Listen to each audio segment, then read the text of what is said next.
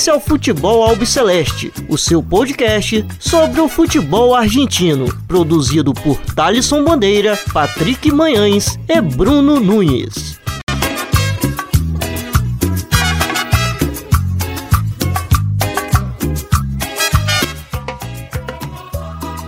Salve, salve a todos vocês. Está começando agora mais um episódio do Futebol Albiceleste. Meu nome é Thaleson Bandeira. Estou sempre na companhia do Bruno Nunes e do Patrick Manhãs. E hoje temos aqui um convidado é, especial. É, a gente que logo após a edição da semana passada já comunicou no nosso Twitter que a gente estava interessado é, em trazer um, um, um, torcedor e a gente conseguiu o contato. É, Bruno, tudo bem? É, fala Thalisson, fala amigo ouvinte, amigo ouvinte. É um prazer estar aqui em mais uma edição do Futebol Celeste. Então, uma edição especial, né? Falando. A gente já falou do campeão na última, né? Mas agora sim com um convidado, é, um Íntia, né? Um, diretamente de Santa Fé. Então, é, fiquem aí que vai ser muito interessante, né? Vamos falar sobre essa conquista histórica aí para o time de Santa Fé. Patrick, tudo bem? Fala, Thalisson Nunes. É, tudo bem, tudo tranquilo. Apesar de não parecer tanto pelo que a gente está vivendo aqui no Brasil e no resto do mundo, mas a gente vai levando. E estou muito feliz com o episódio de hoje, porque é um episódio que eu trato como especial, porque não só vamos falar do, do título do Colón, é, desse grande título, dessa grande conquista do Colón, mas trouxemos também um, um convidado que tem muito que falar, muito que acrescentar no nosso episódio e vamos que vamos, para mais uma semana. Bom, então é isso, como o, Di, o, o Bruno e o Patrick já adiantaram, a gente tem aqui um convidado é, mais que especial, é, torcedor do Colón, é, Diego Meloni, que fala diretamente de Santa Fé com a gente para bater esse papo aqui conosco, né? Falar sobre esse título histórico aí do, do Colón na última semana diante do Racing é, na final da Copa da Liga Profissional. E, bom, a gente é, só agradece ele por ter aceito esse convite, mas também quero agradecer aqui, é, em nome do Futebol Celeste, a Gabriele Martinez, que entrou em contato com a gente, falou é, que, tinha, é, tinha um contato né, é, do, do Diego e passou para a gente é, para poder entrar em contato com ele e conversar sobre essa vinda dele aqui no podcast do Futebol Celeste. Então, Gabriel Martinez, que já é da casa, já participou é, aqui em vários episódios é, com a gente. É, muito obrigado é, pela, pela ponte que você fez entre a gente e o Diego. Bom, o Diego Beloni, santafesino, jornalista e íntia sabaleiro. É, muitas graças pela participação, Diego. ¿Cómo estás? ¿Todo bien? Muchísimas gracias a ustedes por, por la invitación, un placer poder estar eh, charlando eh, con amigos en, en, Brasil y que bueno, este logro eh, tan importante que ha conseguido el club del cual somos hinchas en Santa Fe esté teniendo repercusión a nivel sudamericano y también a nivel internacional, así que bueno, muy agradecidos por, por su tiempo, por su generosidad y obviamente a, a, disposición de todo lo que ustedes quieran saber sobre lo que es la, la vida y, los 116 años de Colón de Santa Fe, que se concrete, que se corona con esta eh, copa que hoy estamos cumpliendo una semana de haberla obtenido aquí en la República Argentina. Sí, sí. Eh, bueno, ¿cuál fue su reacción cuando Colón empezó bien en la Copa de la Liga Profesional con victorias? y, pe y peleando en lo más alto. Eh, ¿Crees que equipo llegaría a la final o no? A ver, la, la, Copa tuvo algunas particularidades. Ustedes saben que se jugó en dos etapas, que una es una zona de grupos en la cual Colón terminó siendo puntero, que arrancó muy bien porque tuvo seis victorias consecutivas, después tuvo eh, alguna especie de bajón futbolístico, muy lógico, muy característico, sobre todo cuando los equipos rivales te encuentran un poco eh, el sistema de juego y ahí hubo que hacer eh, algunos arreglos y obviamente la mano del técnico Eduardo Domínguez para poder encontrar esa fortaleza de, reconstruir un poco la, la, idea de cómo jugar y de cómo plasmar esa segunda parte en esa zona de grupos. Colón terminó siendo puntero, terminó muy bien, salvo dos derrotas eh, que se marcaron en esa zona, que fueron con River y nada más y nada menos que con Racing, con el equipo con el que se encontró después en la final. y de las particularidades es que los cuatro primeros de cada zona iban a disputar después lo que fue la zona finalmente campeonato. Y ahí donde Colón bueno, la pasó muy mal en el primer partido con Talleres de Córdoba, realmente eh, fue un partido complejo, de hecho el partido terminó empatado y hubo que ir eh, a la definición por penales. Y la verdad que cuando uno miraba en términos futbolísticos cómo se había plantado el equipo, cómo llegaba eh, el grupo unido, cómo se había dado el sistema de juego, uno tenía muchas expectativas de que Colón pudiera llegar a la final. Y cuando uno lo analiza hoy un poco más en el tiempo, eh, sin desmerecer a los dos rivales, a Independiente que tuvo en la semifinal eh, y a Racing en la final, uno puede decir que Colón les ganó a los dos, con mucha categoría, jugando muy bien al fútbol, con una autoridad realmente eh, imponente y por eso, si ustedes miran, la mayoría de los partidos de esa fase complementaria se terminaron definiendo por penales. Colón en semifinales vence 2 a 0 Independiente y después ganar una final y nada más y nada menos que con un grande de la República Argentina como Racing eh, por 3 a 0, eh, además jugando bien al fútbol, con un juego realmente muy sólido, eh, por momentos un fútbol realmente exquisito, da la pauta de que el equipo llegó muy bien, de que el grupo llegó unido, pero con una idea de juego muy clara. Y me parece que eso, indefectiblemente, más allá de que otros rivales te hayan estudiado, no sepan cómo jugás, claramente Colón fue superior y me parece que cuando uno mira el desarrollo general de lo que fue el torneo, claramente Colón fue lejos el mejor equipo o por lo menos el que tuvo eh, una idea de juego muy clara y que la supo plasmar en, el campo de juego, con un técnico que se tuvo que arreglar con lo que había, porque ustedes saben que el mercado argentino ha sido muy difícil traer figuras eh, rutinantes, porque eh, el mercado se emparejó y eso hizo que casi con jugadores que en otros equipos eran suplentes o en algunos casos jugaban en la división reserva llegaran a pedido del técnico de, Colón y con la base que ya teníamos del año 2018-2019 se logró armar un equipo realmente competitivo y claramente me parece que el logro hoy es lo que ustedes están viendo, que es eh, la coronación por primera vez en la historia de, en un torneo de, la máxima categoría de, de, nuestro fútbol aquí en Argentina. Y cuando Colón llegó a la final, ¿Creías que sería posible ganar el título o no? A ver, nosotros los sabaleros estamos muy acostumbrados a sufrir. Eh, tenemos algunas historias encima de eh, haber llegado a muchas instancias definitivas, caso de Paraguay eh, por la Copa Sudamericana en el 2019, y que los resultados no sean esquivos. Bueno, esta vez había mucho optimismo por esto que te decía recién, porque hubo un trabajo muy importante del técnico donde eh, construyó una idea de que lo colectivo era más importante que lo individual. Por eso, en algún momento, cuando a algunos jugadores le tocó ser suplentes, eh, fueron al banco, eh, no hubo ningún problema dentro del vestuario, hubo un trabajo mancomunado y una idea realmente importante. Y sobre todo porque aquellos que son figuras hoy en Colón supieron amalgamar y supieron armar un esquema de juego muy interesante también con los chicos surgidos de las divisiones inferiores de nuestro club. Ustedes piensen que Colón sale campeón con casi 10 juveniles eh, de sus canteras, de sus divisiones inferiores, lo cual no es un dato menor. Y eso habla del trabajo eh, del técnico que supo complementar los jugadores que ya venían de etapas anteriores con los refuerzos que llegaron y con los juveniles del club.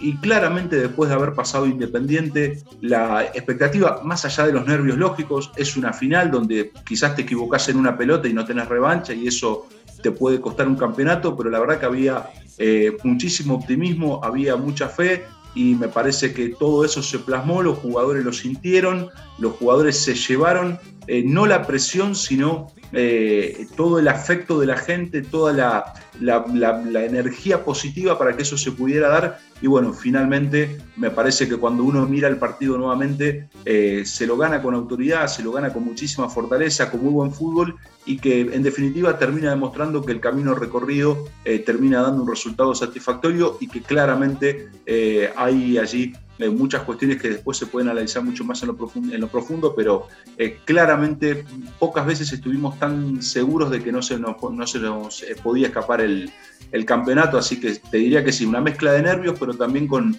la sensación de que esta vez era la oportunidad y claramente no, no la desaprovechamos. Uh, bueno, Diego, uh, sobre el partido uh, con Racing en la final de la Copa Profesional, en su opinión, Colón fue más superior que Racing y se mereció la victoria Uh, ¿Cuál es su evaluación de partido?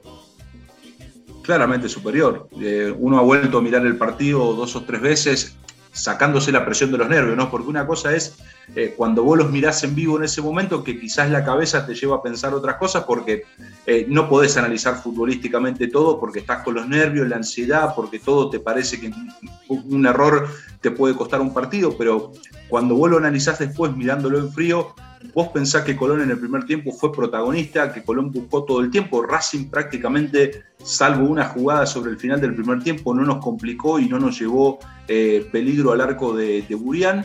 Y en el segundo tiempo Colón siguió con la misma tesitura, Colón siguió buscando, tocó la pelota, trianguló, no perdió en ningún momento la, paciencia, porque, a ver, vos ponete a pensar que cuando llegás a los 10, 15 minutos de un segundo tiempo y la pelota no entra y te empezás a poner nervioso y quizás no te empiezan a salir las cosas, y sin embargo vos mirás cómo el técnico mete mano en los cambios del banco y también cómo se dan las jugadas de los tres goles, y Colón no termina haciéndole cuatro a Racing porque el destino no lo quiso, pero vos mirás cómo se pergeniaron los tres goles, especialmente el segundo, el de, Lucas Bernardi, y es de una exquisitez futbolística pocas veces vista. alguien que se anime eh, no solo en la jugada y en la pared con, eh, con el chico Leguizamón, sino después a definir picando la pelota en una final. Hay que tener mucha personalidad para eso. Y me parece que en ese sentido Racing no nos complicó, Racing no nos terminó llegando largo. Me parece que fue eh, muy flojo Racing para la altura eh, de un campeón del mundo y de un, de un multicampeón en la Argentina. me parece que claramente Colón no te quiero decir que le pegó un baile porque sería menospreciar al rival, pero me parece que fue un juego sumamente superior y que pone al Colón de Eduardo Domínguez en un contexto muy importante de la historia, porque nosotros en Argentina muchas veces hemos hablado del, huracán de 1973 de Menotti, hemos hablado del Boca de Carlos Bianchi, hemos hablado del River eh, de Ramón Díaz, o en los últimos tiempos el River eh, de Marcelo Gallardo, y claramente en un par de años, cuando analicemos el contexto de los campeones del fútbol argentino, habrá que decir que Colón no solo fue campeón, eh, con Eduardo Domínguez, sino que fue un campeón que supo jugar muy bien al fútbol y que supo desplegar eh, un juego muy interesante y que afortunadamente eso que se vio durante todo el torneo también se pudo plasmar en, en esta final con Racing. Y un poco sobre el trabajo del Domínguez, usted había hablado sobre su evaluación eh, con, con, relación al equipo en torneo y está de acuerdo que el título de Colón se debe también al gran trabajo de Eduardo Domínguez con relación a una comparación con otros de TED? Mira, Eduardo Domínguez se fue en el 2018 de Colón, eh, disgustado, muy peleado con esta comisión directiva. Eh, fue un error eh, muy grande porque la salida de Eduardo Domínguez rompió en cierta medida una idea de proyecto, eh, perdón, se fue a, principios del 2019, eh, trajo aparejado una ruptura de lo que era un proyecto de un técnico muy serio que estaba muy a gusto en Santa Fe. Eh, después del 2019 a Colón se le complicó muchísimo, primero porque pierde la final de la Copa Sudamericana, pero además porque empieza a tener serios problemas con el tema de los promedios. Y Eduardo Domínguez que llega en marzo del 2020, Colón lo repatria, los dirigentes dejan de lado su, orgullo, Domínguez también cede en algunas cuestiones, se empieza a rearmar este nuevo proyecto futbolístico que, quedó trunco en ese momento. Y si bien el año pasado Colón eh, no estaba todavía en la zona del descenso, pero estaba muy cerca, eh, había logrado jugar un solo partido con Eduardo Domínguez porque después eh, llegó este contexto de, de la pandemia. Empezamos a jugar recién nuevamente en octubre, estuvimos muy cerca en la Copa Diego Armando Maradona y eso hizo pensar que con algunos retoques la posibilidad estaba muy cerca, sobre todo en este formato que tenía eh, el campeonato. Y cuando te hablo de, Eduardo Domínguez, hablo de esto que te decía, de que supo encontrar y recomponer eh, algunos jugadores que estaban caídos en, lo futbolístico y en lo anímico, eh, pero también entendió que no era momento de perder tiempo, porque cuando los dirigentes de Colón le dicen vamos a México a buscarlo a Javier Correa al Atlas, Eduardo Domínguez le dice, ir a buscarlo a Correa a México es perder tiempo, porque Correa no va a venir a Santa Fe, porque Colón no le puede pagar lo que gana en México hoy. Tráiganme a Leguizamón, que estaba en Defensa y Justicia, que venía de ser reciente campeón de la Copa Sudamericana, que yo me voy a arreglar eh, con Leguizamón. Y llegó Facundo Mura, que es un chico de la reserva de estudiantes, y llegó Gonzalo Piovi, que era un jugador que no tenía lugar en Vélez, porque eh, ya venía también el desarrollo del colombiano Jailer Góez eh, de Atlético Nacional, porque llegó el chico Ferreira, eh, que era el 10 de la reserva de River, y con todo eso, sumado a los chicos de las divisiones inferiores, porque si hay algo que tiene Eduardo Domínguez, es que mira mucho divisiones inferiores, va mucho a mirar los partidos de reserva, supo poner el ojo en el chico Farías, supo poner el ojo en el chico Garcés, que termina siendo central titular, como así también en el chico Mostión, como en otros chicos eh, que han sido parte de, eh, este plantel. Y, claramente eh, esa mano y ese trabajo y esto que te decía, donde lo colectivo fue más importante que lo individual, porque 10 años atrás, vos decirle a un jugador como el Pulga Rodríguez, figura indiscutido, ídolo, crack, como vos lo quieras definir, hoy vas a ser suplente, eso era motivo de problemas de vestuario, claramente. Bueno, aquí no pasó. Y cuando Pulga Rodríguez tuvo que ser suplente, fue suplente porque entendió que el equipo en ese momento no lo necesitaba. Cuando le tocó a Liendro ser suplente, lo mismo, lo mismo que a Bernardi. Cuando Domínguez tuvo que tomar decisiones más duras con algunos jugadores, los jugadores la entendieron y me parece que ese contexto, todo ese trabajo, además de lo psicológico de eh, hacerle entender a los jugadores de que Colón estaba para ser campeón, de que Colón estaba para poder pelear por el título, bueno, finalmente se termina coronando con esto. Y me parece que eh, es algo sumamente importante porque además, eh, esto se los cuento, es algo de muy, muy reciente de las últimas horas, Eduardo Domínguez confirmó que va a seguir siendo el técnico de Colón, por lo cual obviamente habrá ahora todo un trabajo para potenciar lo que se hizo y pensar eh, para qué está Colón en el futuro. ¿Hay posibilidades de que Colón pueda volver a ser campeón? ¿Hay posibilidades de seguir peleando por títulos? Bueno, es todo lo que por estas horas el técnico indefectiblemente va a empezar a, delinear en el trabajo con, los dirigentes de, nuestra institución. Bueno, Diego, y respecto del día del título, ah, ¿dónde estabas y con quién? ¿Y cómo estuvo tu celebración? Estaba en casa, solo porque recién ese día me dieron el alta epidemiológica, como, les contaba, que vengo de una situación eh, muy dura con, el COVID, así que lo, vi muy solo. Y después, bueno, obviamente la, primera reacción es la de las lágrimas, eh, el llanto, porque uno empieza a acordarse eh, de muchísimas cosas, de aquellos abuelos, de aquellos tíos eh, que desde muy chicos nos empezaron a llevar a la cancha, de aquellos que nos hicieron hacernos hincha y fanáticos de, este club, por la gente que ya no está, porque uno tiene amigos y gente cercana que, que, se ha ido en el tiempo, porque en el último tiempo, por, la difícil situación sanitaria que, atraviesa Santa Fe, hay muchos sabaleros y sabaleras que lamentablemente no pudieron vivir eh, este título. Entonces, eh, la primera reacción es esa, es el, llanto, las lágrimas, es eh, el sueño cumplido. Ustedes imagínense, yo tengo 39 años y es la satisfacción más grande que uno puede tener, es, el deseo, es la caricia al alma que uno necesitaba para poder ser extremadamente feliz. Y después vino esto de salir a la puerta de casa, eh, pegarse una vuelta. Yo vivo muy cerca del estadio, vivo a, 15 cuadras de la cancha, salir a la calle un ratito a ver cómo eran los festejos y bueno, algo que se extendió durante todo el viernes, todo el sábado y todo el domingo y que va a seguir este fin de semana también porque ya hay anuncios de festejos, eh, inclusive van a empezar hoy porque eh, esta noche a las 20.55 de la Argentina se estarán cumpliendo exactamente los siete días, así que ya hay anunciado alguna recorrida por la ciudad, bocinas y festejos, pero te digo que inclusive por la situación del COVID, eh, también los festejos fueron bastante mesurados, más allá de que la gente salió masivamente a la calle, y creo que todavía ninguno hizo ni el 50% de lo que prometió que iba a hacer el día que llegara este momento. Así que estamos entre esos festejos muy cuidados y lo que nos falta ahora cumplir con todo lo que, lo que resta y todas las promesas que uno hizo también pensando en, este título. Y Diego, eh, no sé si é certo, é, pero resultou que durante os três dias de festejo, os hinchas de Colón consumiram alrededor de, eh, de 2 milhões de cerveja e outras coisas. É verdade ou não? Não te entendi a última parte. É, los hinchas de Colón consumiram alrededor de, de 2 milhões de cerveja e outras coisas. ¿Es verdade ou não? Eh, bueno, ustedes sabem que nosotros en Santa Fe tenemos una fábrica de cerveza eh, muy importante que lleva el nombre de nuestra ciudad.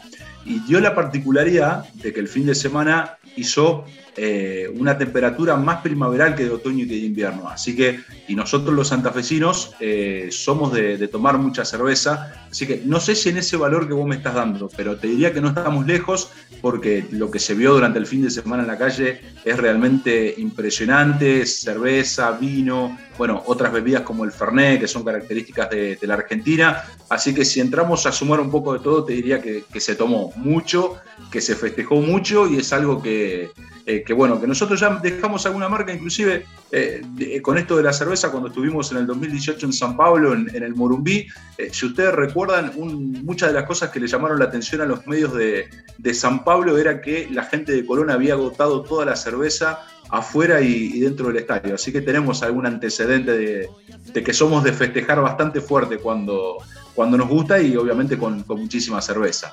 Diego, eh, en la última jornada de la fase de grupos, Colón eliminó a su, su gran rival eh, Unión y le quitó las posibilidades de clasificar a la siguiente etapa de la Copa.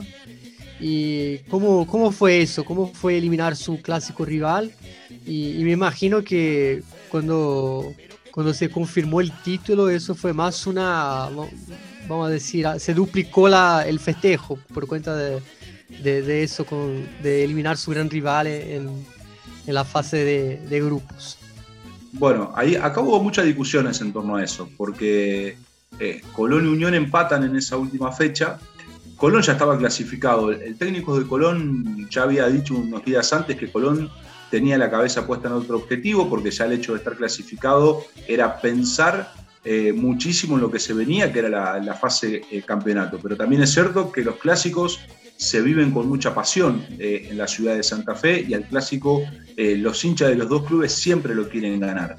Lo cierto es que Unión tenía la responsabilidad de ganar, porque ellos eran los que estaban obligados para clasificar. Colón ya no tenía ninguna obligación, eh, quizás jugó ese partido un poco más distendido justamente por eso y sobre todo para no arriesgar eh, jugadores y obviamente exponer a parte del plantel a quedarse fuera de, la fase de complementación. Y claramente eh, Unión no estuvo a la altura, porque Unión tampoco hizo méritos para clasificar, es decir, eh, no es que en algún momento eh, nos pasó por arriba y dijo, bueno, Unión sale a ganar eh, y se queda con el clásico. Ellos también se conformaron con ese empate, los dejó afuera y después obviamente que lo que se ha vivido el fin de semana, ustedes imagínense, es una situación de mucha felicidad para nosotros, de festejo y de muchísima bronca y de muchísimo dolor para, para los hinchas del otro club, inclusive con eh, alguna convulsión dentro de la institución, porque cuando se dan este tipo de situaciones eh, empiezan los problemas internos, los enojos, la, bronca con los directivos del otro club,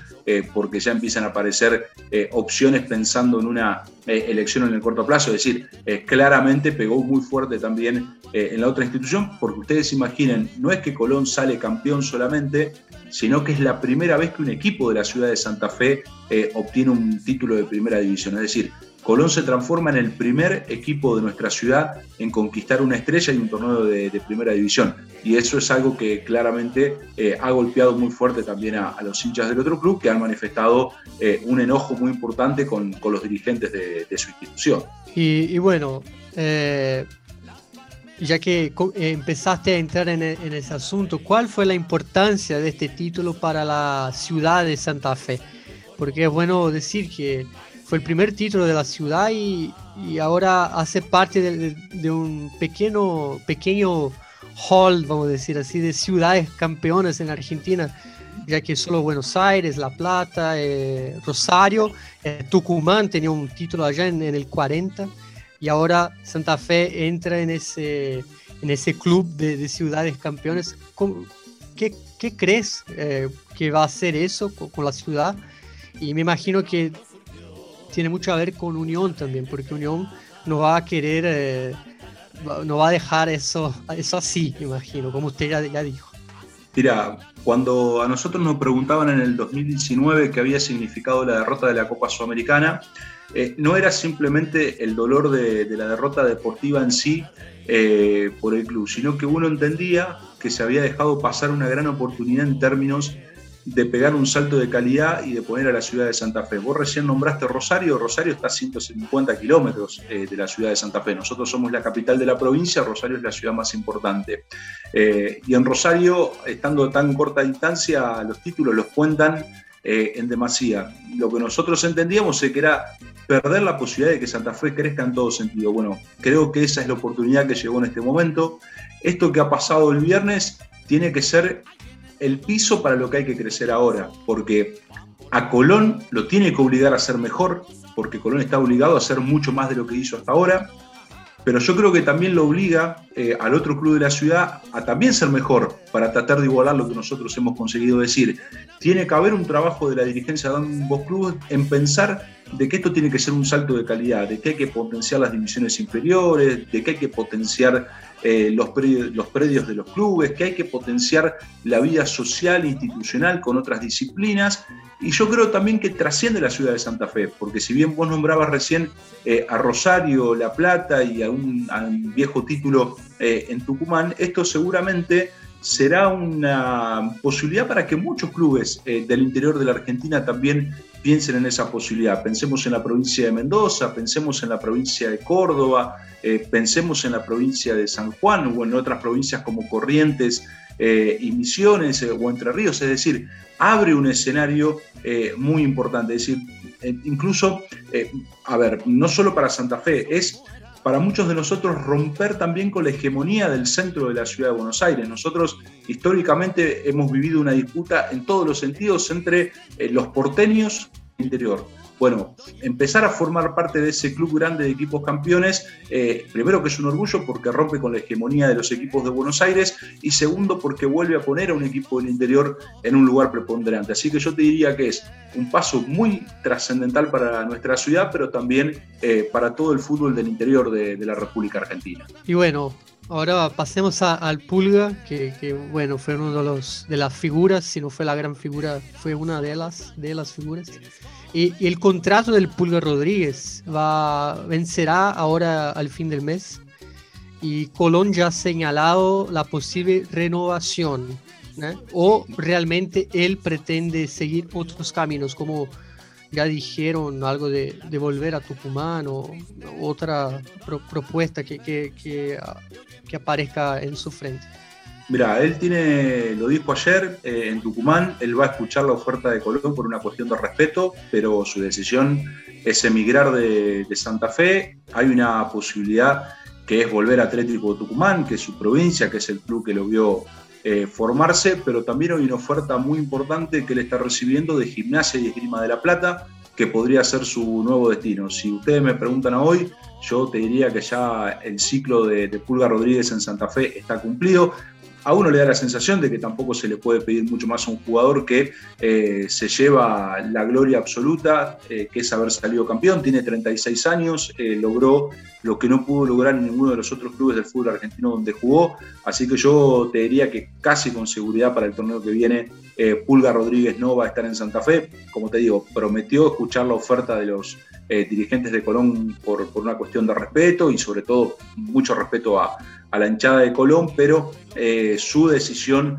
eh, tomada es emigrar de, Santa Fe. Entre Tucumán o entre La Plata seguramente eh, estará su, próximo destino, donde él desea buscar nuevos horizontes y sobre todo nuevos objetivos futbolísticos y donde uno no tiene más que agradecerle. Me parece que sería muy ingrato de nuestra parte no, no estar agradeciéndole lo que hizo en este tiempo que estuvo en Santa Fe. Él prometió eh, sacar campeón a Colón, ha cumplido. Bueno, lo que sea para su futuro, obviamente uno le, deseará lo mejor porque claramente eh, ha cumplido de sobremanera con, con, la gente de Colón.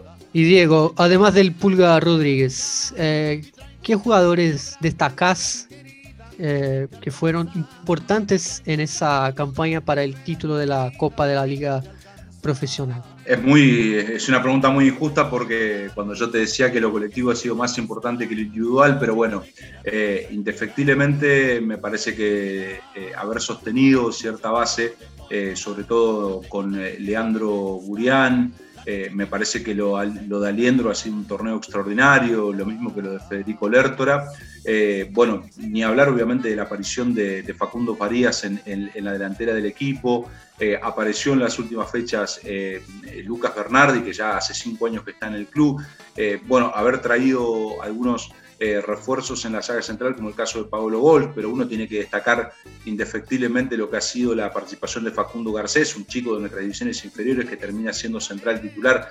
Eh, la verdad que me parece que son eh, todos en, algún lugar forman parte de, este engranaje del éxito, porque cada jugador que le tocó entrar en algún momento, ser titular suplente, supo aportar lo, suyo para que el equipo pudiera estar con el mejor funcionamiento posible. Así que te digo, te nombro algunos por, nombrarte más o menos en lo que es eh, las líneas en general, pero yo te diría que es un gran mérito eh, en lo colectivo del equipo en su conjunto. Y Diego, eh, cambiando un, poco las preguntas, ¿puede este título superar la derrota en la final de la Sudamericana o no?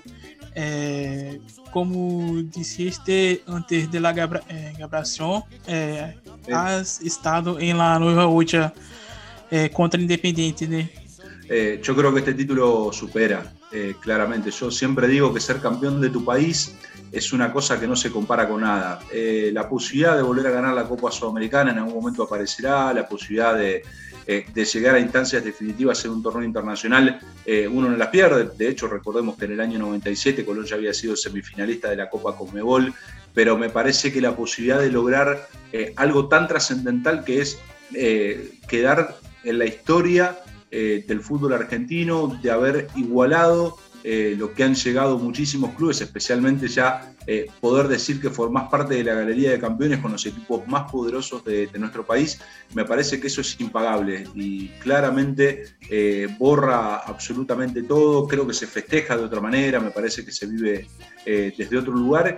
Y como te decía, eh, a ver, lo de Paraguay fue muy doloroso, a nadie le gusta eh, perder y, menos una final, pero en un año y medio la vida nos está eh, dando esta alegría y ser campeón en la Argentina, que tu nombre hoy pasa a formar parte de la elite del fútbol de tu país, me parece que es algo que no hay que menospreciarlo, es algo que me parece que tiene que tener un lugar absolutamente importante y que será el piso para lo que venga después. Y ahora sí habrá que pensar en volver a ser campeón en la Argentina y seguramente uno pensará en dar la disputa el año que viene en la Copa Libertadores, cuando llegue el momento de, la Copa Sudamericana. Así que es un momento muy, muy importante para, para nosotros eh, y que se destaca y que va a tener un lugar realmente preponderante en la, eh, en la historia. Te reitero, dolió lo de Paraguay, fue un momento muy difícil, pero me parece que nos supimos reconstruir, me parece que nos supimos levantar a tiempo y que hoy estemos festejando este título es de una alegría mayúscula porque ser campeón eh, en Argentina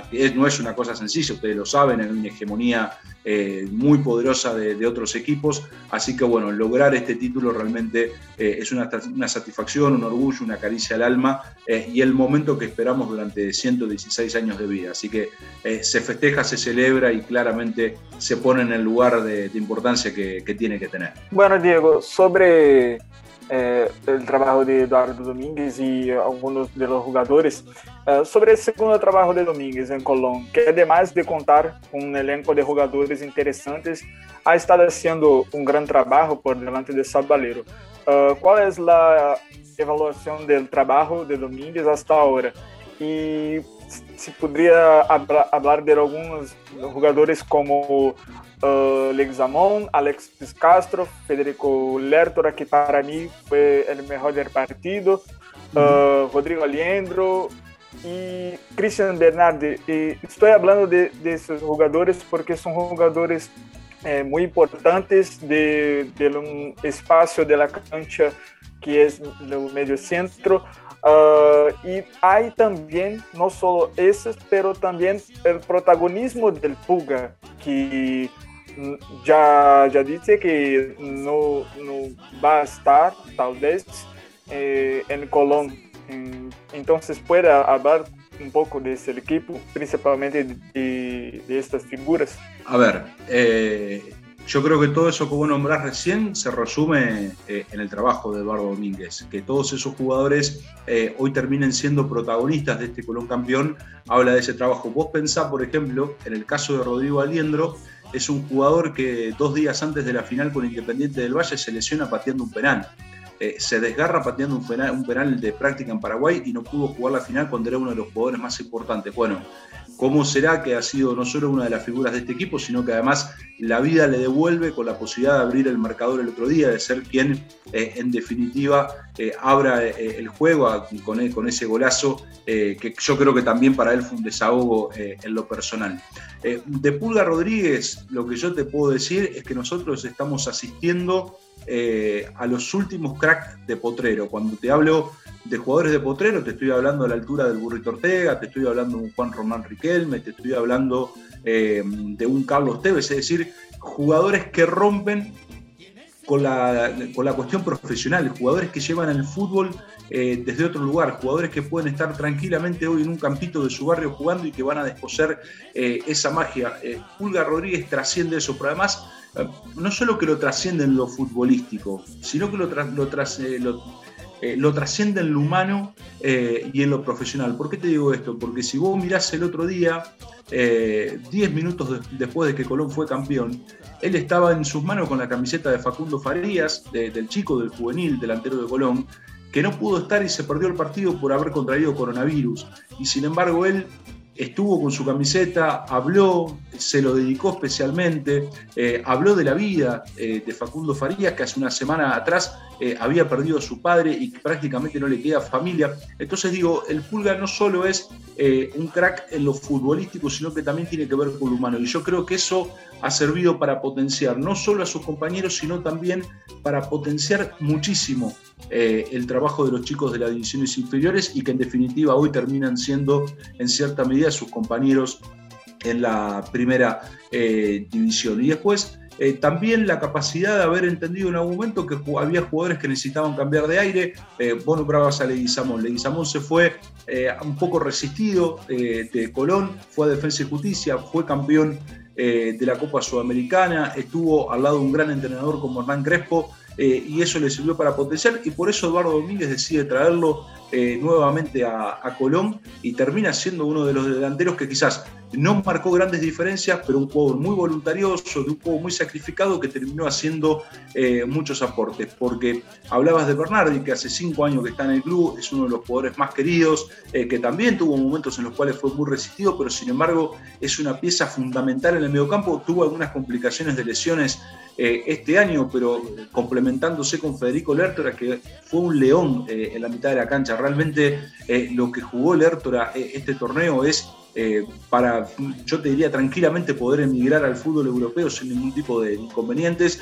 Y me parece que la clave de ese mediocampo, Bernardi, Aliendro, Lertora, Goes por momentos, y ni hablar de esto que decía, que fue una de las incorporaciones de este año, como es Alexis Castro, de una eh, calidad futbolística muy pocas veces vistas en el fútbol argentino, eh, ha servido para que Colón termine eh, no solo generando una línea de medio de mucha contención, sino también volantes con mucha capacidad de llegada al gol y de mucha fortaleza para poder generar situaciones de ataque. Me parece que ha sido un gran trabajo eso y que en el marco de la individualidad, cuando uno estuvo, el otro no, el equipo también supo responder. Así que me parece que ese trabajo de, Eduardo Domínguez eh, en la elaboración casi artesanal, casi de un arquitecto de lo que es eh, construir un equipo, pero sobre todo que el equipo después plasme eh, en el campo de juego la, idea futbolística, tuvo mucho que ver en ese eje central y en estos nombres que, que estamos hablando. ¿no? Com o título, o Colón vai disputar a sua terceira Copa Libertadores na história. Nas outras ocasiões, o Sabaleiro disputou em 1998 e 2010. O vice-campeonato em 97 deu Colón a chance de disputar uma eliminatória contra o Independente para ver qual dos dois entraria no torneio sul-americano. Este encontro foi disputado em Buenos Aires, precisamente no estádio do Lanús, em dezembro de 1997. E Colón tinha jogadores conhecidos como Hugo Ibarra e Esteban Fuentes.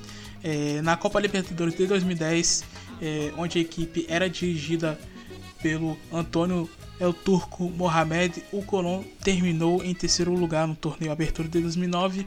o que lhe permitiu somando os pontos do Clausura de 2009 para se classificar pela segunda vez em sua história para a Copa Libertadores da América e esta vez é, entrando é, na fase de eliminatórias para a fase de grupos. O rival do Colón era a Universidade Católica de Chile. O primeiro encontro foi disputado no Cemitério dos Elefantes, onde o Savaleiro derrotou os Cruzados por 3 a 2, é, onde foram anotados os gols por Nieto, Fuentes e Bertoglio, é, que deram a vitória à equipe do Sabaleiro.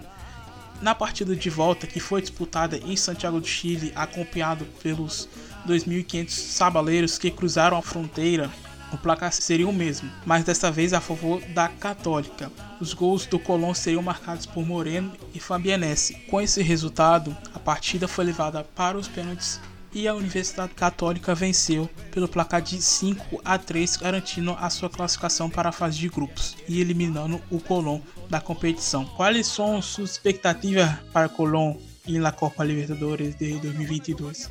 Sabendo que todavia está lejos y deben pasar muchas cosas hasta el próximo año. Bueno, primero me tocaste muy profundamente el corazón y el dolor del alma haber perdido ese partido con la Universidad Católica, porque vos sabés que si nosotros pasábamos, que es lo que obviamente terminó pasando con Católica, eh, nosotros sentábamos en la fase de grupo con el Flamengo y la posibilidad de verlo a Colón jugar un partido nada más y nada menos que en el Estadio Maracaná hubiese sido un sueño también eh, realizado. Así que todavía guardo mucho dolor de, esa derrota con, la Universidad Católica en esa pre-Libertadores porque nos privó eh, de cumplir un sueño realmente muy importante como poder jugar con, el Flamengo en, eh, en, el Maracaná. A ver, eh, las expectativas de llegar a un torneo continental siempre son las mejores, sobre todo porque uno entiende que en los últimos tiempos eh, el fútbol se ha emparejado muchísimo en Sudamérica. Entonces, eh, vos pensás que nosotros en la Copa Libertadores del 98 llegamos a cuartos de final, nos termina eliminando eh, River, es decir, nos tocó cruzarnos con uno de los equipos más poderosos de, Sudamérica, porque bueno, nos quedamos afuera en esa Libertadores del 2010 por el destino de los penales y porque si uno mira lo que ha sido el repaso de los últimos años en las copas continentales, es cierto que la Copa Libertadores quizás tiene eh, una hegemonía mucho más fuerte de eh, equipos argentinos y equipos brasileños de los grandes clubes, pero también le ha permitido a muchos clubes más pequeños poder meterse eh, en la historia grande y te lo demuestra lo que ha pasado en los últimos años también con la Copa Sudamericana. Entonces, es cierto, puedo decir falta mucho, pero seis meses para empezar a armar un plantel y pensar en una competición, porque además es doble competición o triple competición, porque tenés que sumar que vas a tener que jugar el torneo local, tendrás que jugar la Copa Argentina y algún otro torneo que pueda surgir. Es decir, eh, hay que tener mucha capacidad y hay que tener mucha cintura desde lo, desde lo dirigencial para pensar muy bien qué tipo de refuerzos, qué tipo de plantel, ¿Cómo vas a afrontar eh, doble competición? Eh, claramente que si uno tiene que elegir eh, ya con la, estrella de campeón encima, uno diría, bueno, vayamos por la Copa Libertadores, que es un, hermoso desafío y la posibilidad de, colgarte un, triunfo histórico y memorable, porque ser campeón de Sudamérica también tiene eso y además te abre muchas posibilidades después en el ámbito mundial con, el Mundial de Clubes y, y demás. Pero me parece que no es ilógico pensarlo, me parece que no es irracional, obviamente que habrá que afrontar ahora todo el proceso de lo que se venga a partir de junio con los jugadores que se van a ir, con los jugadores que llegarán. Ya está confirmado que Eduardo Domínguez va a seguir, lo cual habla de una continuidad de proceso, pero bueno, habrá que hacer un trabajo eh, muy fuerte ahora, pero la expectativa ya de volver eh, después de tantos años a la Copa Libertadores, eh, te puedo asegurar que es muy grande en Santa Fe y hay muchos hinchas que, se ilusionan con volver a, a verlo a Colón en esa fase de grupos y sobre todo volviendo a, a recorrer Sudamérica, que es algo que eh, nos apasiona y que nos, eh, nos gusta mucho. Recorrer países, poder encontrarnos con amigos de otros clubes eh, en, distintos lugares de Sudamérica es importantísimo, así que hay mucha expectativa también en, lo que será el, 2022 para, para, Colón en ese sentido. en los últimos años, Colón tuvo jugadores que se desempeñaron bien y fueron vendidos a otros clubes como Alex Castro en River Plate, Tomás Chancala en Racing. En la actual uh, plantilla, uh, algunos de los grandes clubes de la capital ya han buscado uh, la junta directiva del Sabalero. ¿Interesado en algún jugador? Mirá, por ahora no. El único eh, nombre que aparece en carpeta, que inclusive el otro día ya trascendiendo la frontera de Argentina y sí en el ámbito internacional, es un interés del Villarreal de España por eh, cumplir o pagar la cláusula de, salida que tiene eh, Facundo Farías, que son 10 millones de dólares. Es lo único que, asoma ahora como una posibilidad de un jugador que ha sido tentado por un club grande o por lo menos del exterior. Hasta ahora, eh, te digo, todo lo que se habla del resto de, eh, del plantel. Son contratos que se vencen, que habrá que ver qué va a, plantear la comisión directiva y también el técnico, pero ofertas, ofertas hasta el momento de clubes grandes por, por otros jugadores del plantel, eh, te diría que, que no. E, e, bom, eu vou falar aqui um pouquinho em português, né? É, porque algumas pessoas falaram que esse foi o primeiro título do Colón, mas o clube já havia conquistado a primeira B nacional, a, a segunda divisão, no caso, né? Porque a B Nacional é, é, nova, vamos dizer assim, é da década de 80, mas a segunda divisão é em 65, né? E Colón conseguiu o primeiro ascenso no dia 14 de dezembro de 65 em Buenos Aires, frente ao Deportivo Espanhol, convertendo-se no primeiro time da capital de Santa Fé em conseguir esse feito, né? E só para a gente falar, aquele campeonato da primeira B de 65 teve 46 rodadas, sendo o maior da história para determinar os ascensos à primeira divisão. Né, o Colón teve 62 pontos, lembrando que eram dois pontos por vitória na época, produto de 25 triunfos, 12 empates e 7 derrotas. E. Diego, é, Eh, ¿Alguien de tu familia estaba en este título eh, de Colona 55 años atrás? Eh, ¿Alguien te, te cuenta muchas historias sobre ese plantel? Porque mucha gente habló que fue el primer título, pero en, realidad fue el primer título en el gran nivel, en el primer nivel del fútbol argentino, pero no fue el primer título de Colón. Hay esa segunda división, vamos a decir así, de 65. Entonces ¿Qué, ¿Qué, se hablaba de ese equipo? Si, si es un, una plantilla histórica del club, ¿cómo, cómo es esa, esa fecha para ustedes?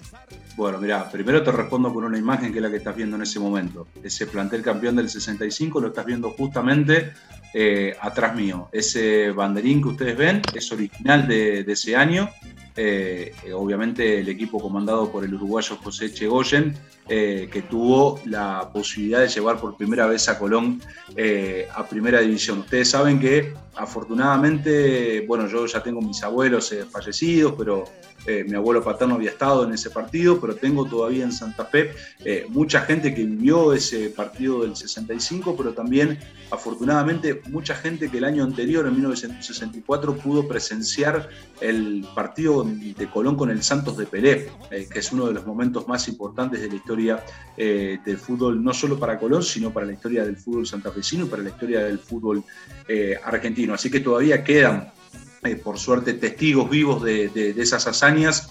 y te voy a, te voy a, contar una historia pequeña, porque vos decías recién títulos. El primer título oficial de Colón se dio en el año 1950. Estamos hablando de un título oficial de segunda división de la Asociación del Fútbol Argentino.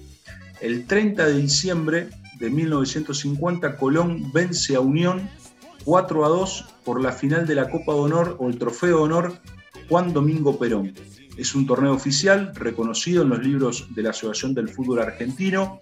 Eh, es un torneo que duró tres meses, se jugó con el reglamento oficial, se jugó por zonas, fue dirigido por árbitros ingleses y eh, los dos ganadores de ambas zonas, eh, tanto en Colón de la zona A como la zona B, tuvieron el derecho a jugar esa final. Bueno, el año pasado se cumplieron 70 años eh, de ese partido, pero ese es el primer título oficial de Colón en términos de AFA. Después vendrá esto que vos bien decías, que es el ascenso de 1965, donde Colón se consagra campeón eh, puntero con 62 puntos, eh, asciende, como vos bien decías, en cancha deportivo, en cancha de Atlanta contra el Deportivo Español el 14 de diciembre y el 18 de diciembre vence a Nueva Chicago y se consagra campeón eh, del torneo de, segunda división, siendo el primer equipo de, de, la ciudad de Santa Fe en llegar a primera, porque Unión después lo haría en 1966. El recuerdo de ese equipo futbolístico, cuando uno mira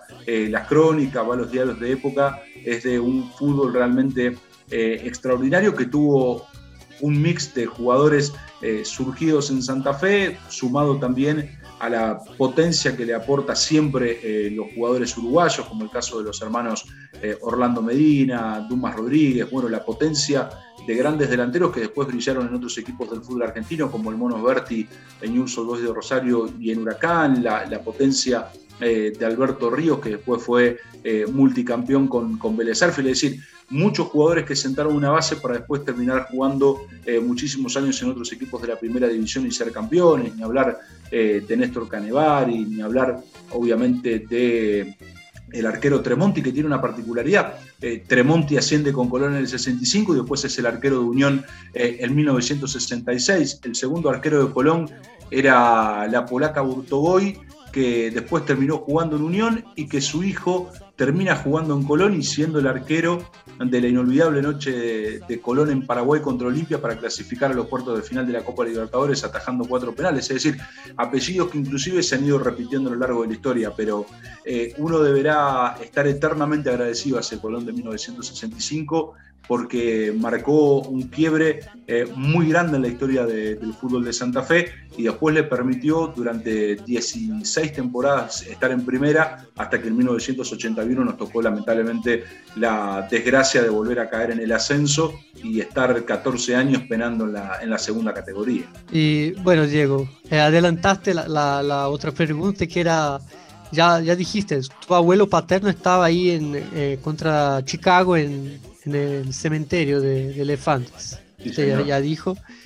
E para quem está ouvindo, o Burtovoy é o Juan Pablo Burtovoy, é, é, é, mais novo, né? Que para quem não lembra, era o goleiro do Real Potosí contra o Flamengo, naquele jogo na as 4 mil metros que os jogadores do Flamengo precisavam de, de oxigênio e o Burtovoy era o, era o goleiro do, do Potosí. E, e Diego, agora una duda que me surgió, aprovechando que, que hablas muy bien y sabes mucho de la historia del club. Eh, ¿Cómo es la relación de Santa Fe con, con la AFA? Porque eh, acá en Brasil hay una confusión, la, gente no entiende muy bien cuando hay esa divisoria entre las, las divisiones eh, de los afiliados de AFA y de los que son no afiliados directamente a la AFA que son del Consejo Federal. Eh, y, Santa Fe hace parte de, la AFA desde cuándo y, cómo se relacionó con AFA, porque sabemos que por ser un fútbol muy centralizado en Buenos Aires, desde el inicio Buenos Aires que, que empezó los juegos, las partidas con, los, con el profesionalismo y, se juntaron ahí La Plata, que es al lado, no, no, no pueden decir que es interior y Rosario, que también es, una, es interior, pero eh, siempre fue una ciudad muy importante. Entonces, ¿cómo se metió Santa Fe ahí en la AFA para no ser parte de, vamos a decir, de los otros que, vamos a decir, 90% del interior no hace parte de la AFA, como Tucumán, Mendoza, Córdoba? ¿Cómo, fue ese proceso? Nosotros, eh, el fútbol de Santa Fe llega a AFA en 1942, es su unión el primer club en, en afiliarse.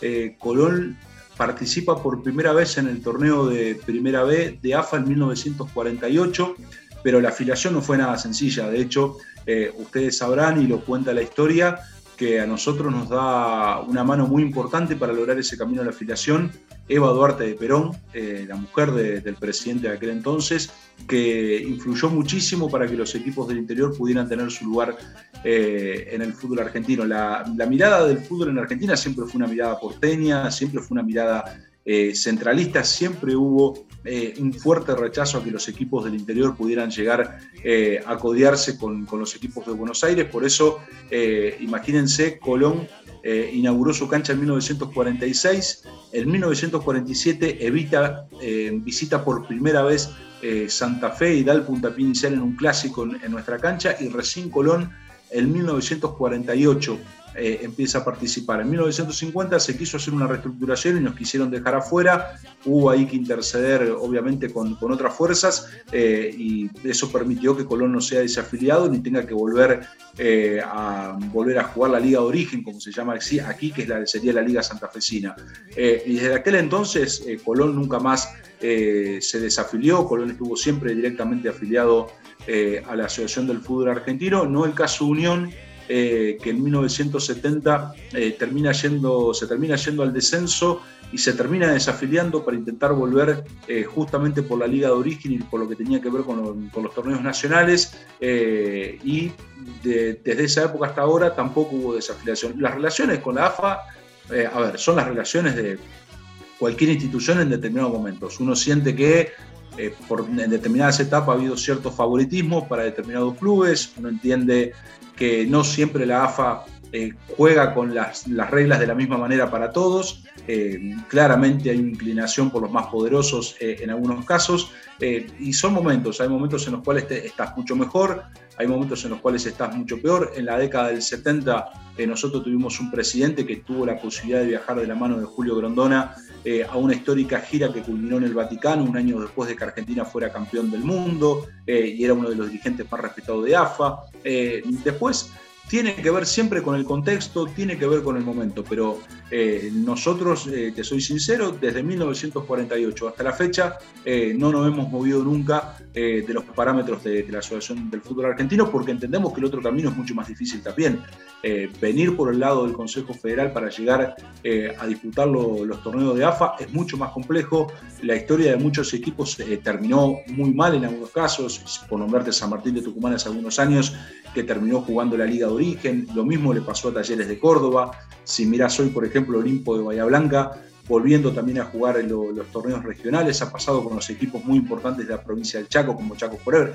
Es decir, no estar en AFA eh, es una complicación eh, muy grande porque te cuesta el doble del camino de llegar. Ahora, después, estar en AFA y tener una buena relación, y ya depende también de qué tipo de negocios sean los que quieran manejar los, los dirigentes de AFA. Y ahí muchas veces los equipos más chicos nos quedamos afuera de, de la repartija de la torta, não? Bom, é, acho que a gente conseguiu aqui arrancar um, um pouco de tudo sobre o Colón com o Diego, que conhece bastante sobre o time sabaleiro.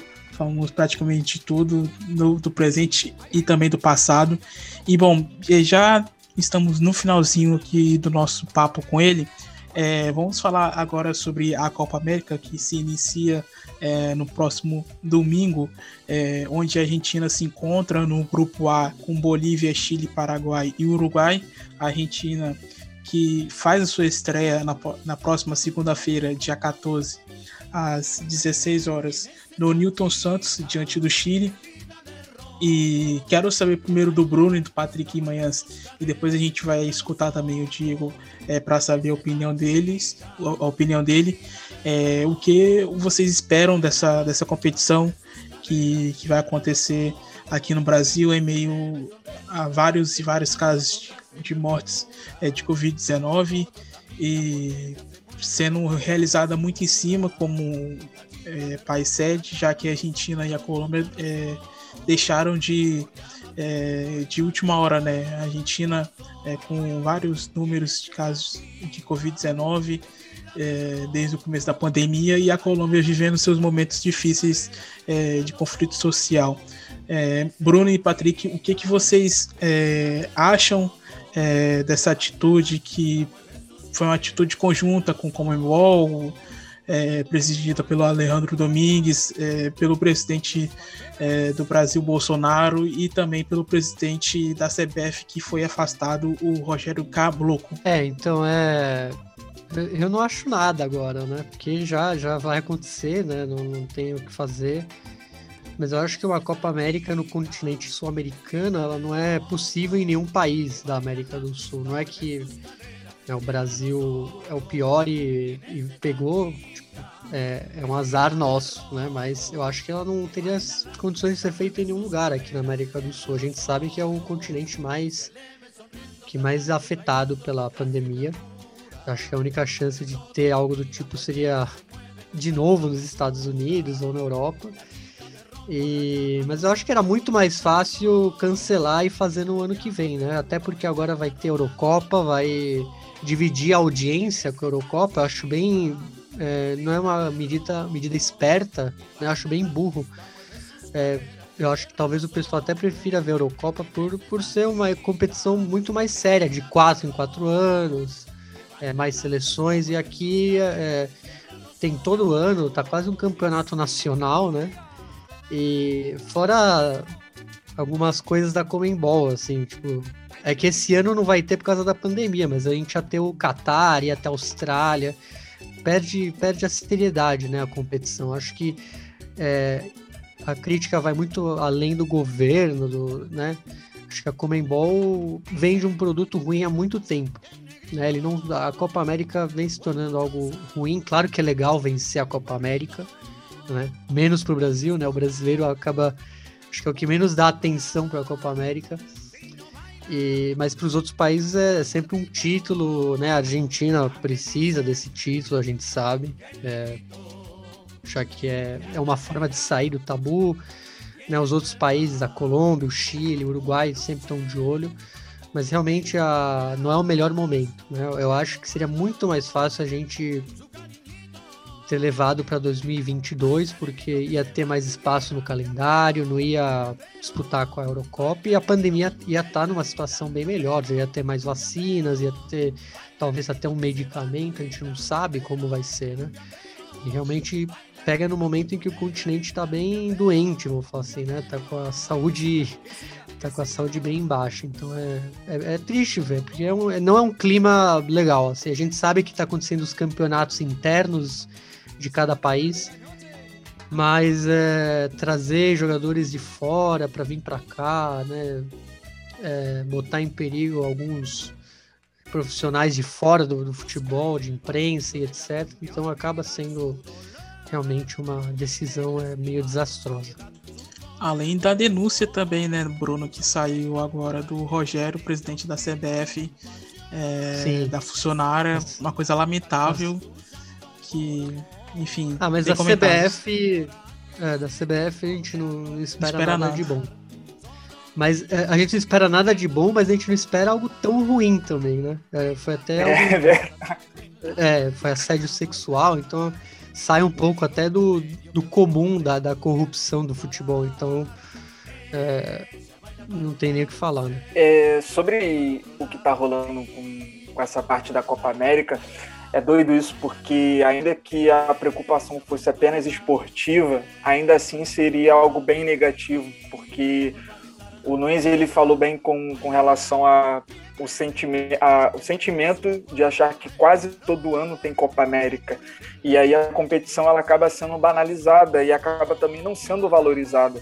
É, não é como uma Copa do Mundo que a gente espera de quatro em quatro anos e, crê, e, e tem uma expectativa muito, muito boa é, com relação às seleções que vão jogar. E aí a gente acaba também pensando, putz, todo jogo, todo ano, todo ano, tipo, não cansa de ter Brasil e Argentina, Brasil e Chile, é, Colômbia e Argentina, enfim. E isso acaba queimando muito com relação ao próprio produto, né? E isso eu tô falando, assim, se a gente pegasse apenas esportivamente, e aí a gente vem para a principal preocupação, né? Que a gente vive num país, que é o Brasil, que é o epicentro da América do Sul, com quase 500 mil mortes, e a gente também é, estamos sob um, sob um governo que não só negou vacinas, como também ignorou os e-mails da Pfizer e foi para cima da para os e-mails da Comebol responder é, sobre aceitar uma competição aqui. Então é, é lamentável, é, expectativa zero mesmo. O Nunes dele tinha falado no programa anterior que queria tirar férias e eu não duvido nada de que ele use essas férias principalmente para ver a Euro porque acaba sendo Vou ver competição. Itália, Itália e Turquia agora, tá começando. Aí, Aí, é, olha, olha só como é que é, sabe? E ele não tá errado, sabe? Eu acho que muita gente vai usar esse tempo assim, da, dessas próximas semanas para ver a Euro, porque não só é uma competição mais chamativa, tecnicamente também, mas é uma competição também organizada, que eu também não concordo dela, ter, dela estar voltando agora, é, mas ela tem condição de ter jogos no, no, nos países em que vão receber é, as seleções. Então é, é, lamentável, a gente só tem a, a torcer para que o pior não aconteça aqui no Brasil, embora a gente tenha um pé atrás de que já está meio que uma profecia de que vai acontecer. Bom, e aí a gente tem que sempre fazer o alerta, né, de que para que os possamos usar sempre máscaras, andar protegidos, sempre com, com álcool gel. É, e lembrando também que, assim, estamos também num governo que não só aceitou a Copa América, como também disse ontem que queria é, permitir que as pessoas que, que já tomaram a, a, a vacina, que ele não comprou, e, e que as pessoas que já se infectaram não tivessem a obrigação de usar máscaras. Então a gente só tem a, a lamentar e, e torcer para o pior não acontecer, embora ele já estivesse já escrito. É isso. E Diego, é, que pensas sobre essa Copa América em Brasil com na pandemia? É, por acá temos quase 500 mil mortes é, por Covid-19 e o é, governo Jair Messias Bolsonaro permitió el torneo? A ver, uno lo tiene que analizar en varias cuestiones y a uno le da la sensación de que, la, de que lamentablemente el negocio está por sobre encima de un montón de cuestiones. Y me parece que la Conmebol ha demostrado eh, estar totalmente deshumanizada porque lo que uno ha visto hace un par de semanas de partidos de Copa Libertadores disputándose eh, con la gravísima situación social que estaba atravesando Colombia, donde uno le tocó inclusive ver algunos equipos argentinos eh, y en el medio de esos partidos escuchar eh, las balaceras, la, tensa situación de, represión de las fuerzas militares y policiales de Colombia respecto a lo que estaba pasando, la insensibilidad de de pensar todavía aún en ese contexto de que la Copa América podía disputarse en Colombia, habla de un grado de responsabilidad realmente muy fuerte. Me parece que eh, en, la Argentina eh, hubo situaciones que primaron, eh, porque recordemos que la idea de la Comebol era que la Copa América finalmente se dispute en la Argentina. Argentina no aceptó modificar condiciones de lo que la Comebol pedía, que tenía que ver justamente con relegar la cuestión sanitaria. Si bien Aquí estamos en el orden de los 85.000 muertos, es una cifra eh, altísima y la situación sanitaria, lo saben bien ustedes, en Argentina no es diferente a lo que está pasando en otros lugares de, del continente. La decisión que ha tomado el gobierno de Brasil eh, deberá responder eh, Jair Bolsonaro por lo que sea de aquí al futuro lo que pase. Uno entiende que es una irresponsabilidad, uno entiende que no estaban dadas las condiciones eh, de ninguna manera. Eh, claramente me parece que va a ser una Copa América eh, donde uno la va a terminar observando de, desde otro lugar. Claramente todos queremos que nuestras selecciones hagan un buen papel, pero da la sensación de que hoy lo futbolístico no es lo más importante, donde claramente en un lugar o en lugares donde Brasil la situación ha explotado de una manera realmente muy intensa, que hoy estemos pensando de que la fiesta eh, tiene que ser lo importante por sobre la salud, es algo que no está, no está demasiado bien. Pero bueno, es una decisión que toma eh, el gobierno de Brasil, si uno tiene que atenerse después a lo que es eh, lo, estrictamente futbolístico. Y bueno, se tiene que jugar, ya es una decisión, las elecciones están, arranca, y a partir de ahí hablaremos de fútbol y lo que son las expectativas de cada, de cada selección, inclusive la nuestra en la Argentina, porque eh, ustedes saben, son de los pocos títulos que van quedando en el camino, porque tenemos a nuestra figura eh, mundial que de a poco se va también despidiendo y que seguramente el Mundial de Qatar sea uno de los últimos eh, tiempos con la camiseta de la selección argentina para Lionel Messi. Entonces uno abre ese marco de expectativa y porque Argentina siempre tiene la obligación de ser protagonista y, de ganar algo y obviamente algo tan esquivo como es la Copa América que nosotros no la podemos obtener desde 1993. Pero eh, lamentablemente me parece que uno la va a terminar mirando eh, muy de reojo. Hay situaciones en la Copa América que en los últimos años ha hecho que se evalúe eh, de sobremanera en términos futbolísticos. pero bueno, lamentablemente está la decisión, hay que jugar y ahora no nos quedará otra que hablar de, fútbol y que obviamente todas las elecciones brinden el mejor de, de los espectáculos posibles. ¿no? Y Diego, ¿cuáles son sus expectativas para Argentina en Copa América con Bolivia, Chile, Paraguay y Uruguay? Bueno, recientemente venimos de empatar con Chile, así que es un rival con el que más o menos tenemos alguna eh, ya encuentro cercano. Argentina está en un proceso de recambio, ustedes lo saben, después del Mundial eh, de Rusia ha, empezado una etapa donde, eh, bueno, ya tras la salida de San Paoli, la designación de Lionel Scaloni, hay un proceso claramente que uno empieza a ver y que va a llevar su tiempo. claramente esta no es eh, de las elecciones argentinas que uno estaba acostumbrado en términos de, nombres y en términos eh, de nivel futbolístico, pero estamos atravesando un proceso que atravesaron muchísimas elecciones eh, a lo largo del tiempo. Claramente que el empate con Chile y el empate con Colombia el otro día abre una serie de interrogantes respecto a cuál va a ser el funcionamiento y hasta dónde puede llegar la, la selección argentina. Tendrá obviamente en el grupo un rival muy difícil como es Uruguay. Uruguay siempre es una selección eh, protagonista y candidata a ganar el título. Y por el otro lado está Brasil, que no solo es Brasil con su historia, es Brasil jugando eh, de local eh, y Brasil que seguramente intentará que esa copa se quede allí. Yo creo que va a ser una buena Copa América. Me parece que hay nombres importantes más allá de los recambios y de las cuestiones que se van dando en las, en las elecciones, pero uno entiende que Chile, Argentina,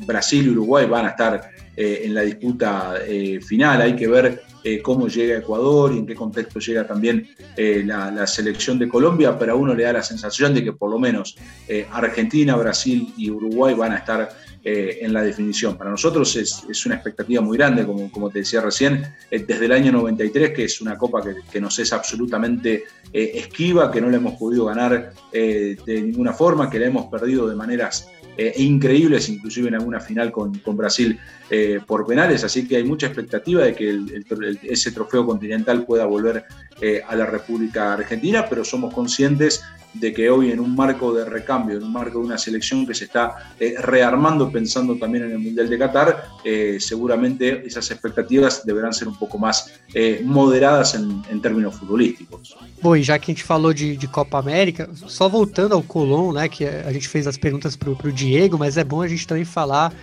que, é, como ele falou do, do time, de ser um time formado por muitos jogadores vindo da canteira, como eles falam lá, né, da base, é, é um time com muitas histórias, né, porque a gente vê como a gente tem que ver jogadores que jogam nas, não só na canteira, como nas em divisões inferiores. Né, o Pulga Rodrigues, que é o, vamos dizer, o grande símbolo, ele saiu da segunda divisão da Liga Tucumana, jogava no União Simoca e foi para o Atlético Tucumã e fez a carreira que teve, né? É, é, começou no Racing de Córdoba, né, profissionalmente. É, o próprio Rodrigo Alhendro, que jogava no Ituzaingó, lá das últimas divisões da, do futebol metropolitano. Né? Então você vê como é, é um time de jogadores que passaram por todas as escalas do futebol argentino, vamos falar assim. E também a base, né? O Facundo, a gente estava falando do Facundo Farias, e eu descobri que ele, é, ele foi revelado pelo projeto que não é mais do Corinthians, né? O projeto que era o Corinthians Santa Fé, que era um clube do Corinthians que ficava, é, jogava a Liga Santa Fecina. E imagine os corintianos sabendo disso, já que eles reclamam tanto da, da base, da canteira do, do Corinthians, sabendo que eles ajudaram a produzir um, uma belíssima joia aí do futebol argentino. Vamos ver, né? O, o Diego falou que o Villarreal já já se aproximou dele. Então é legal a gente ver como esse Colón tem diversas histórias, vamos dizer, de superação aí. Então é, fica agradecimento ao Diego pelo episódio de hoje, né? Pela aula de Colón que ele deu pra gente. E, e é isso, pessoal. É um abraço, né? Já me despeço, aproveito, Thalisson, e é, muito bom o episódio de hoje. Bom, então, como o Bruno já adiantou aí, é, queremos agradecer aqui demais o, o Diego é, pela conversa. Como o Bruno disse, uma aula aqui sobre o Colón. Quem quiser acompanhar o trabalho dele, fica à vontade é, para ir no Twitter dele e tirar dúvidas sobre o Colón, que é Melone, Melone é, Diego. É, também quero agradecer aqui mais uma vez a, a Gabriele Martinez, que é, entrou em contato com a gente para falar que é, conhecia o Diego e poderia é, fazer essa ponte entre a gente com ele é, para poder participar aqui do Futebol Obsolete. É, então, muito obrigado, Gabriele. Agradecer também o Bruno e o Patrick aqui pela presença. E, Diego, muitas graças é, por la participación.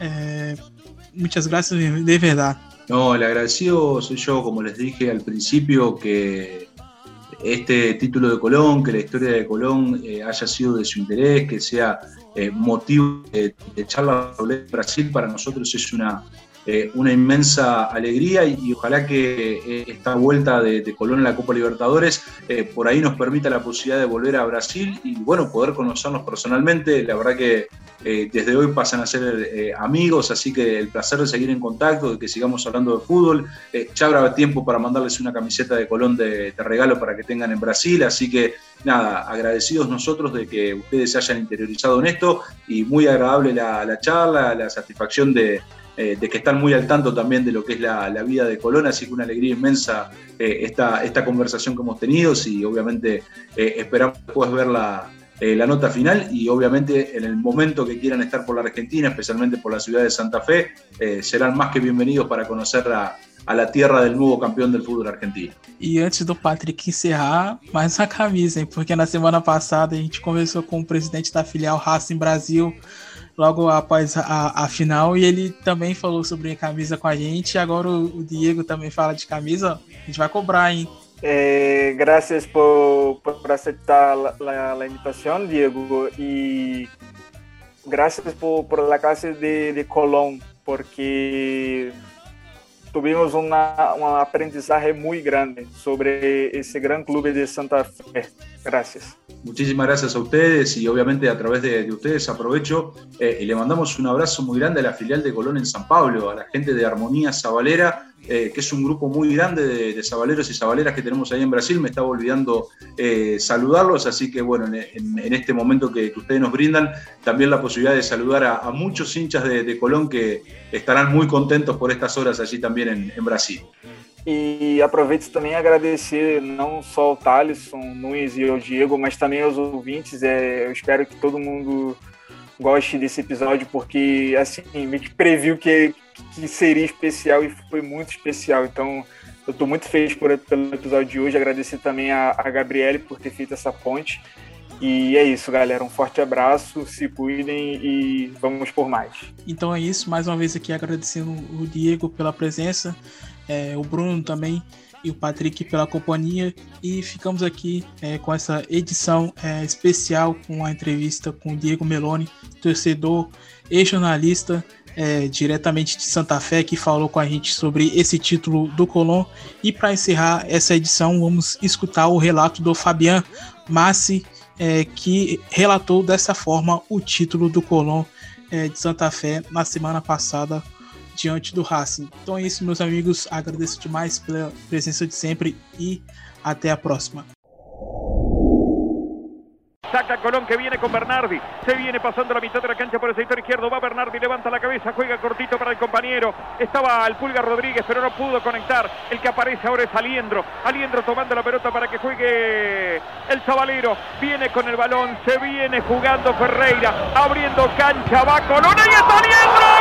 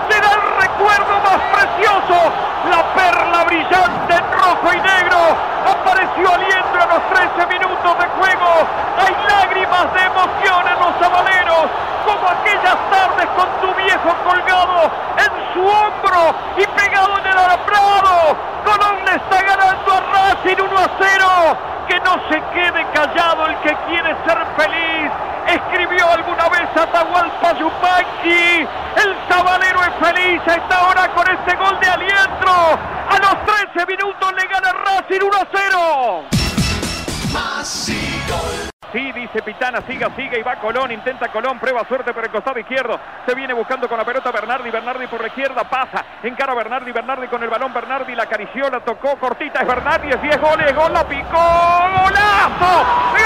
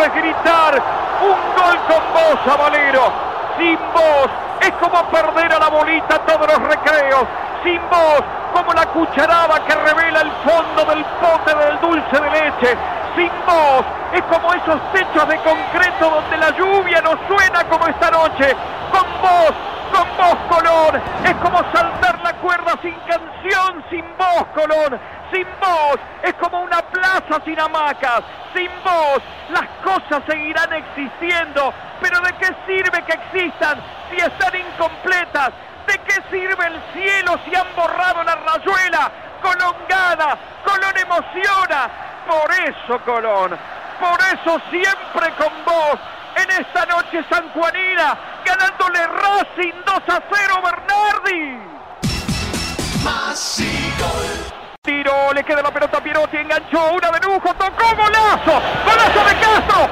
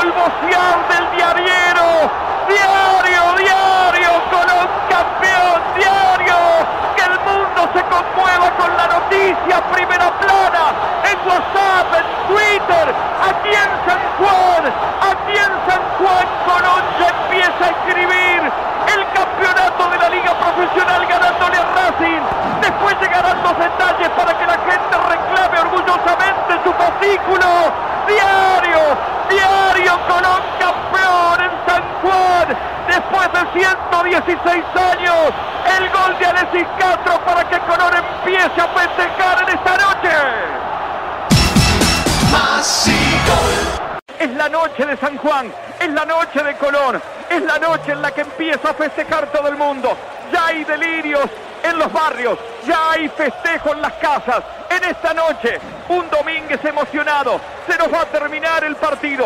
Va a salir campeón Colón. Los últimos 30 segundos de juego. Burián que la tiene. Los muchachos en el banco de suplentes que festejan, que saltan. Hay una sonrisa del Vichy Fuertes en un costado también. Señoras y señores, se va a terminar los últimos segundos de juego. Burián para sacar esa pelota. Atento que se termina, atento que se termina. Pitó Néstor, pitó el árbitro. Néstor Pitana, Colón campeón. Colón campeón del fútbol argentino. Gracias, Dios mío, Colón. Colón campeón. Las manos y los ojos al cielo. Escucho gritos, escucho llantos. Santa Fe se conmueve. Colón campeón. Es simplemente conmovedor. Siento impotencia por mi ignorancia. Me subleva mi incapacidad para contar con exactitud el milagro de Colón. Es difícil reflejarlo.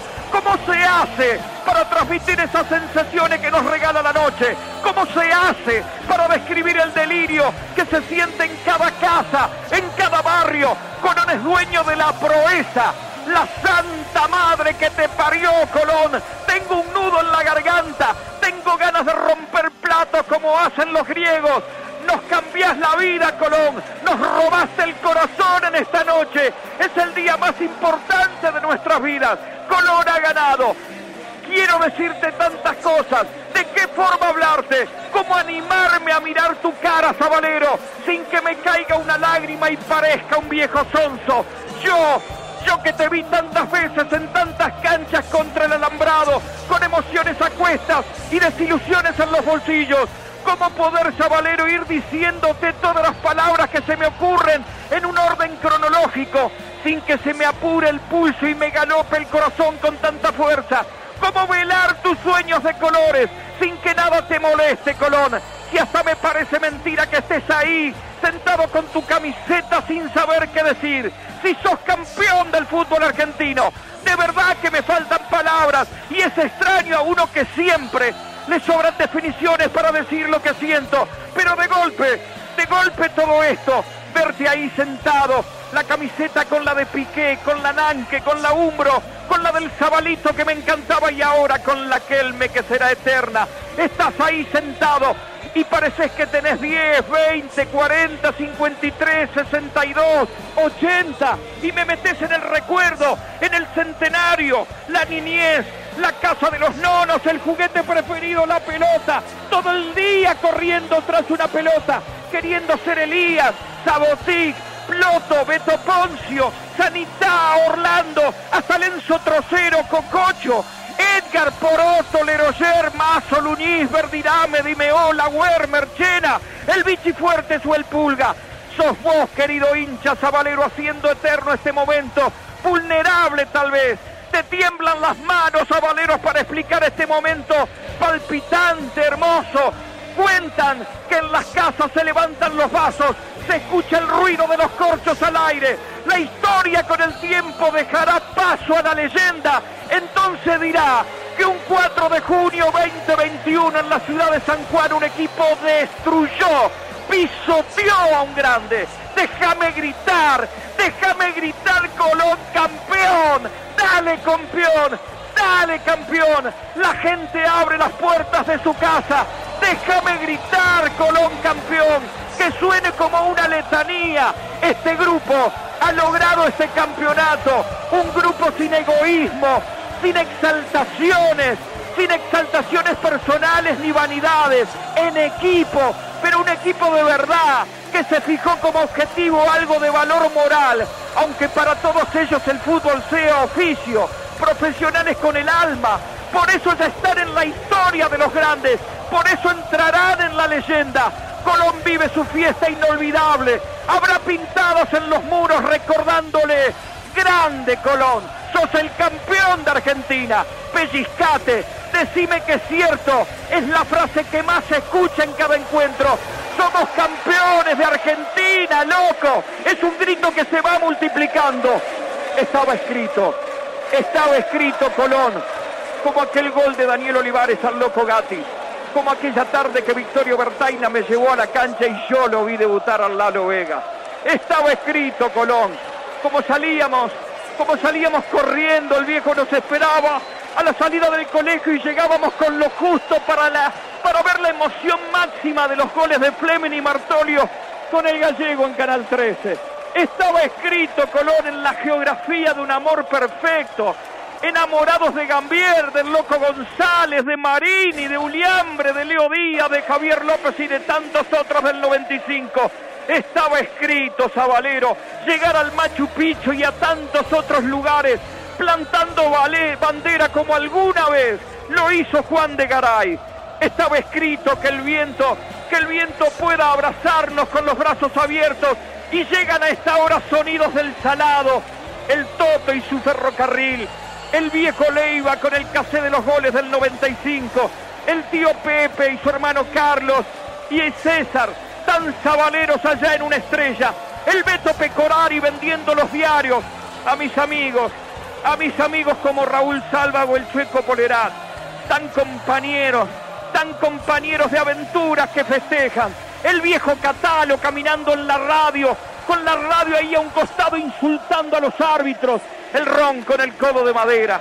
Estaba escrito, suena un acordeón, debe ser la de Marcos. El cabezón se escucha con su voz a lo lejos. Mañana los diarios hablarán de Colón campeón. Estaba escrito, es Colón que no se hace pena ahora, porque es todo alegría. Es Colón que nos enseña a ser feliz. Es Colón que nos ayuda a ser fuerte y a soportar. Es por Colón que hoy sanan las heridas. Es por Colón que hoy volvemos a alzar el vuelo. Te aman, Colón.